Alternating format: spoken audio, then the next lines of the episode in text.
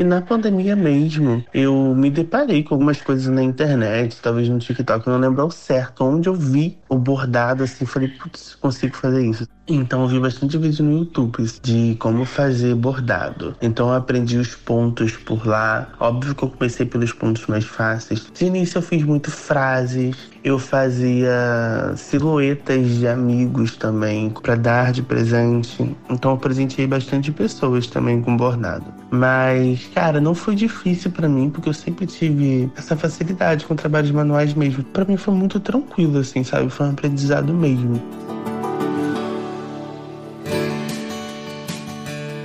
Oi, tudo bem por aí?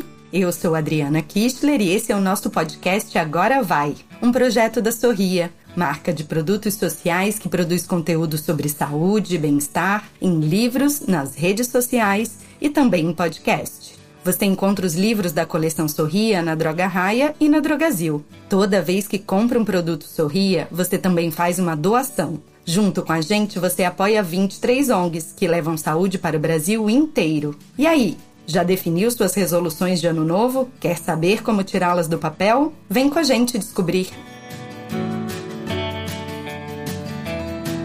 Vamos começar o episódio de hoje com um exercício. Você se lembra da última vez que aprendeu alguma coisa nova? Por exemplo, buscar uma nova habilidade ou praticar algo que nunca tinha feito na vida?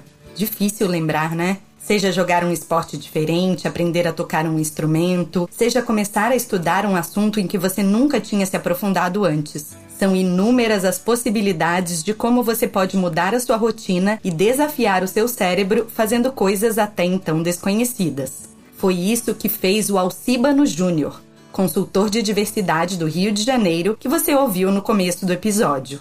Ele decidiu aprender algo novo e começou a bordar como forma de lidar melhor com a pandemia. E acabou desenvolvendo uma habilidade bem bacana. Muita gente termina o ano cansada do excesso de trabalho, dos dias que parecem sempre iguais. E aí promete que no ano novo vai fazer algo que sempre teve vontade, ou então que vai se dar uma chance para descobrir coisas novas. Só que nem sempre aprender algo novo é tão fácil quanto parece. Afinal, estamos habituados à rotina e à segurança daquele universo que conhecemos. E é exatamente por isso que é tão importante para o nosso cérebro buscar esses novos aprendizados e se desafiar, apesar da preguiça, do medo ou da falta de tempo, como explica o psicólogo e doutor em neurociência cognitiva Yuri Buzin.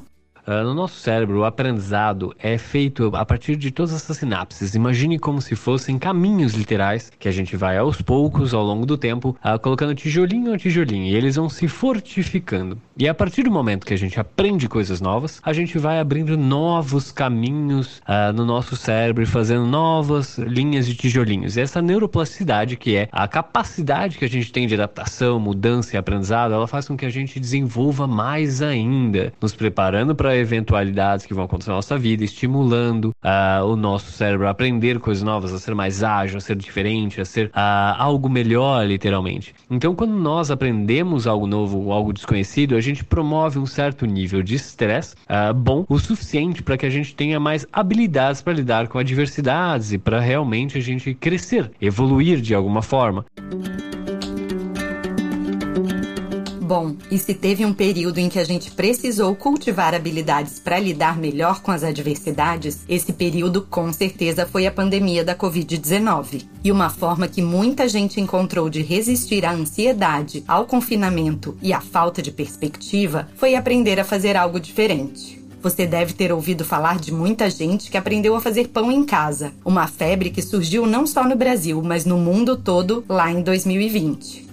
E se para algumas pessoas isso se tornou um negócio ou uma forma de complementar a renda, para outros foi só uma maneira de desestressar, praticando algo que trazia satisfação. O período foi tão impactante nessa questão da aprendizagem de novas habilidades que pode ter contribuído para mudar um pouco o panorama das atividades domésticas. Uma pesquisa recente do Instituto Datafolha, por exemplo, apontou que mais homens passaram a cozinhar em casa depois da pandemia, apesar de as mulheres ainda se dedicarem mais a essa tarefa. Mas e se mesmo depois de aprender algo novo, a gente não conseguir inserir a atividade no nosso dia a dia? Tudo bem, né? O Alcíbano ainda guarda os materiais para bordar, mas não consegue mais encaixar a atividade na rotina super corrida após pandemia. Ainda assim, ele lembra com carinho do aprendizado e de como o bordado foi um desafio muito bem-vindo naquele período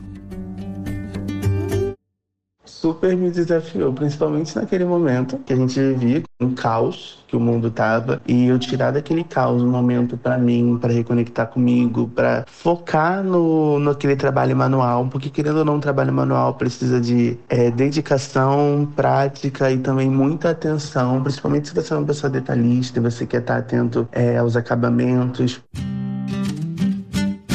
Pode até parecer contraditório, mas estudos mostram que aprender algo novo ou se dedicar a uma atividade desconhecida é uma das formas mais eficazes de reduzir o estresse, mesmo em meio a uma rotina super puxada. A questão da atenção e do foco que o Alcibano citou pode criar um estado semelhante ao da meditação. E se você está fazendo algo relaxante ou que te dá satisfação, o seu cérebro libera dopamina, um antidepressivo natural. Além de tudo isso, como o Yuri apontou, buscar novas atividades também abre caminhos no cérebro, nos prepara para as adversidades e pode ser uma ótima fonte de diversão. Você só precisa se dar conta de que merece experimentar tudo isso.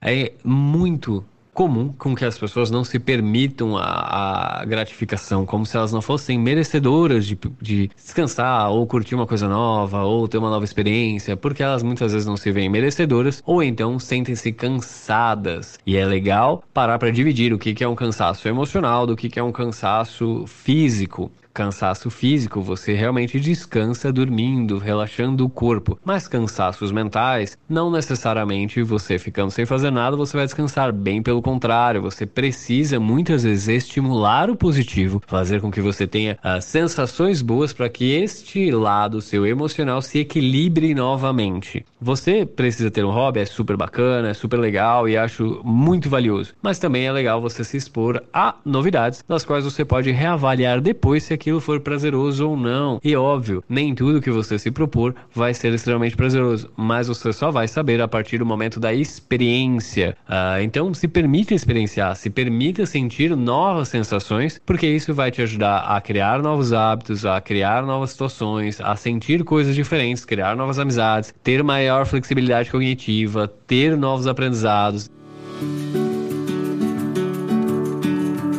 Então já sabe, né? Se você prometeu começar uma atividade diferente em 2024, não vale desistir antes de tentar. A gente precisa sempre reservar um tempinho pra gente e para aquilo que a gente curte fazer. Pode ser que você descubra um hobby, uma nova habilidade ou até um talento. Ou não, mas o próprio ato de tentar já é um estímulo super importante para o nosso cérebro. E para reforçar ainda mais essa lição, vamos para a nossa dica de hoje? O livro Como Aprender Qualquer Coisa, escrito por um cientista do aprendizado e por uma professora de engenharia, traz uma série de ferramentas para você aprender a aprender novas aptidões e habilidades, como jogar xadrez, falar um novo idioma ou até dirigir. E agora que o programa está terminando, a gente quer saber. Você prometeu aprender algo novo em 2024? Tem dificuldade de seguir em frente com novas atividades e sempre acaba desistindo pelo caminho? Envie suas histórias ou dicas para a gente lá no nosso perfil, arroba Sorriamo do Mundo. Esse podcast é uma realização da MOL Impacto em parceria com a Droga Raia e a Drogazil. A produção e o roteiro são de Leonardo Neiva e a direção de Adriana Kistler. A edição de som e a montagem são do Bicho de Goiaba Podcasts. Eu sou Adriana Kistler e te espero no nosso próximo episódio. Até já!